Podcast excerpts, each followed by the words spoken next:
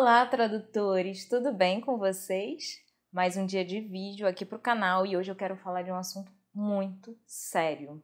É o assunto do momento, né? Infelizmente, a gente está vivendo um momento assim muito triste no mundo inteiro e é sobre o coronavírus. O que, que o coronavírus tem a ver com o tradutor iniciante? O que, que o coronavírus tem a ver com a nossa profissão? Como isso nos afeta? É sobre isso que eu quero falar com vocês. O vídeo de hoje, já vou avisar, não tem muito a ver com tradução em si, mas eu quero conversar um pouquinho mais sobre questão do mercado e do nosso psicológico também. É um momento em que as pessoas estão sendo obrigadas a parar de trabalhar, né? Porque o ideal é que todo mundo fique em casa de quarentena para a gente tentar diminuir os índices, apesar de muita gente não estar fazendo isso. Né? Tem pessoas que acham que estão de férias tem pessoas aqui no meu condomínio na piscina, né? Então, assim, cara, não.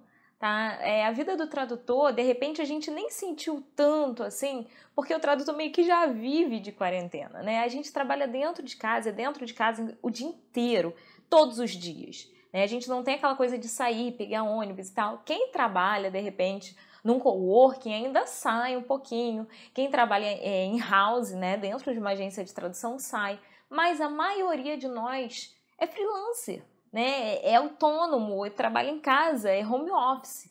Então a gente já tem esse costume de ficar em casa.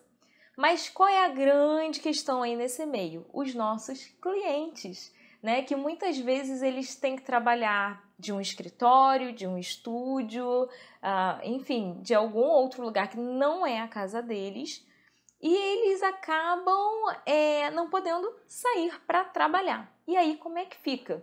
Se o nosso cliente não pode sair de casa para chegar ao trabalho, né, e, enfim, produzir para poder mandar para a gente, como é que fica o mercado de tradução nesse momento? Eu vou falar para vocês, assim, da minha área e de algumas áreas que eu imagino o que pode estar acontecendo, tá? Quem trabalha, de repente, na área médica, pode estar mantendo um certo ritmo de trabalho, de repente caiu um pouquinho, de repente aumentou, não sei, não é a minha área, não entendo nada de área médica, mas devido a tantas notícias aí no mundo, né, que não deixa de ser área médica por causa desse vírus, é, pode estar tendo sim uma gama legal de material aí para traduzir.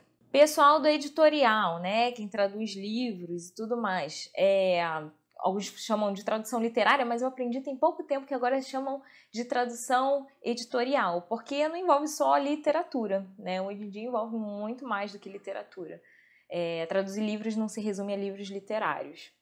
Então, fica a dica. Tradução editorial. De repente, o pessoal de editorial já tinha né, algum material para traduzir e tal, então está trabalhando ainda. Não sei se vai chegar coisa nova, né? Devido a essa crise toda. Mas se a gente for analisar friamente, o escritor ele pode escrever de casa, né? Geralmente o escritor ele tem um escritóriozinho dentro de casa onde ele vai produzir. Ele não necessariamente precisa sair para ir para um escritório em outro lugar ou para ir para um coworking ou para ir para uma cafeteria ou enfim, o lugar que ele quiser, né? Ele pode escrever da casa dele. Então supõe-se que a parte literária não vai parar.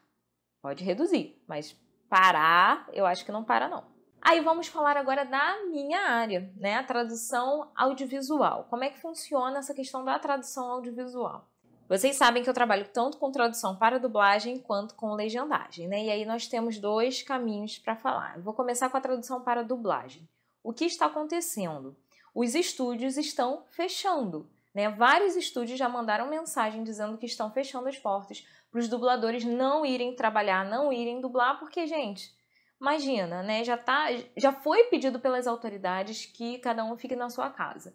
Então, você vai para o estúdio, estúdio, não sei quantos conhecem, mas o estúdio é tudo fechadinho, é tudo tampadinho ali. Se alguém solta um espirro dentro do estúdio, acabou, né?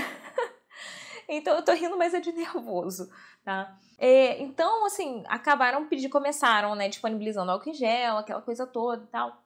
Pedindo, né, se a pessoa estivesse se sentindo mal, com febre, aquela coisa toda, para não ir dublar. Mas agora eles estão, muitos estão fechando durante esse período aí de pelo menos 15 dias, que eu acho que vai durar mais do que 15 dias. E aí, o trabalho do tradutor vai parar? Não vai parar? Essa é uma interrogação que nós temos na cabeça.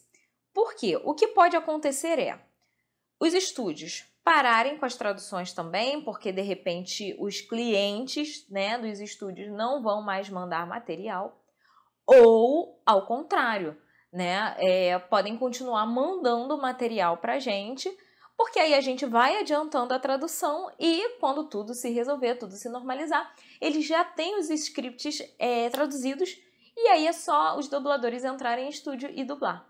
Né? Então, assim, tipo, já meio que agiliza o trabalho, já que a gente não pode ir lá pessoalmente, então vamos mandar para o tradutor que trabalha em casa e ele vai adiantando essa parte. Pode ser que isso aconteça, pode ser também que os clientes parem de mandar produções para os estúdios e aí, claro, afeta o tradutor. Vamos agora para a parte da legendagem. Não vou falar de audiodescrição porque eu não trabalho nessa área, tá? Então eu não sei como é que é esse mercado, gente. Vou ficar devendo essa para vocês, tá? A questão da legendagem. Como é que tá o meio da legendagem? Até o presente momento, pra gente aqui em casa, né? É, para Compan Traduções, vamos falar assim, que é a minha empresa de tradução, mas não é agência, então não mandem currículo.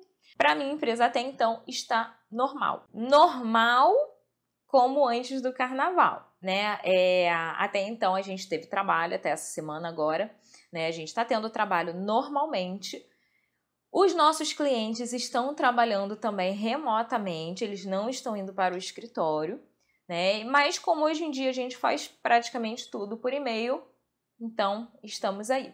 O que que acontece? Eu, Laila, também trabalho muito com legendagem de vídeos para redes sociais, para cursos, é, videoaulas, né? Então, a gente acredita que esse tipo de trabalho irá continuar. Por quê? Porque muitas pessoas que gravam vídeos para as redes sociais gravam de casa, gravam do shopping, gravam da praia, gravam de onde quer que elas estejam, de dentro do avião, né? Vocês sabem como é que é, gente. Qualquer vídeo aí que vocês acessarem, eu, por exemplo, estou gravando em casa. Né? Já gravei o vídeo anterior, que foi com a Denise, eu gravei no shopping, né? E aliás, que bom, né, que a gente marcou essa gravação para antes desse problema todo. Mas se fosse o caso, eu não iria encontrá-la no shopping. A gente iria gravar é, via internet mesmo, é, remoto. A gente ia dar um jeito aqui de fazer uma transmissão assim, do mesmo jeito que acontecem as aulas do curso de legendagem do tradutor iniciante. Né? As aulas não pararam, as aulas continuam, só que é remoto, é um curso online. Então, quer dizer, ninguém saiu prejudicado. Né? Por isso, eu acredito que esse mercado, essa, esse nicho, não deve parar, suponho, tá? Porque a pessoa pode trabalhar de qualquer lugar, pode trabalhar de casa, gravar um vídeo em casa. Os vídeos podem ser editados em casa e é, a gente pode legendar de casa. Então, assim, cada um no seu quadrado e não para. Então, tá aí uma grande oportunidade para esse momento né? Isso é o que a gente acredita, o que a gente espera aqui na Compan Traduções é que esse mercado nosso não pare. Por isso que eu falo mil vezes, né, que é importante a gente nichar bem. Ah, eu quero trabalhar com legendagem. Ok, mas legendagem é um campo tão amplo.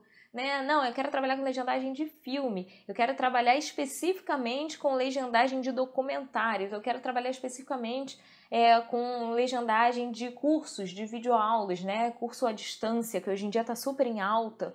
Eu quero trabalhar com legendagem de... Enfim, gente, quanto mais você conseguir especificar, quanto mais você conseguir afunilar, melhor.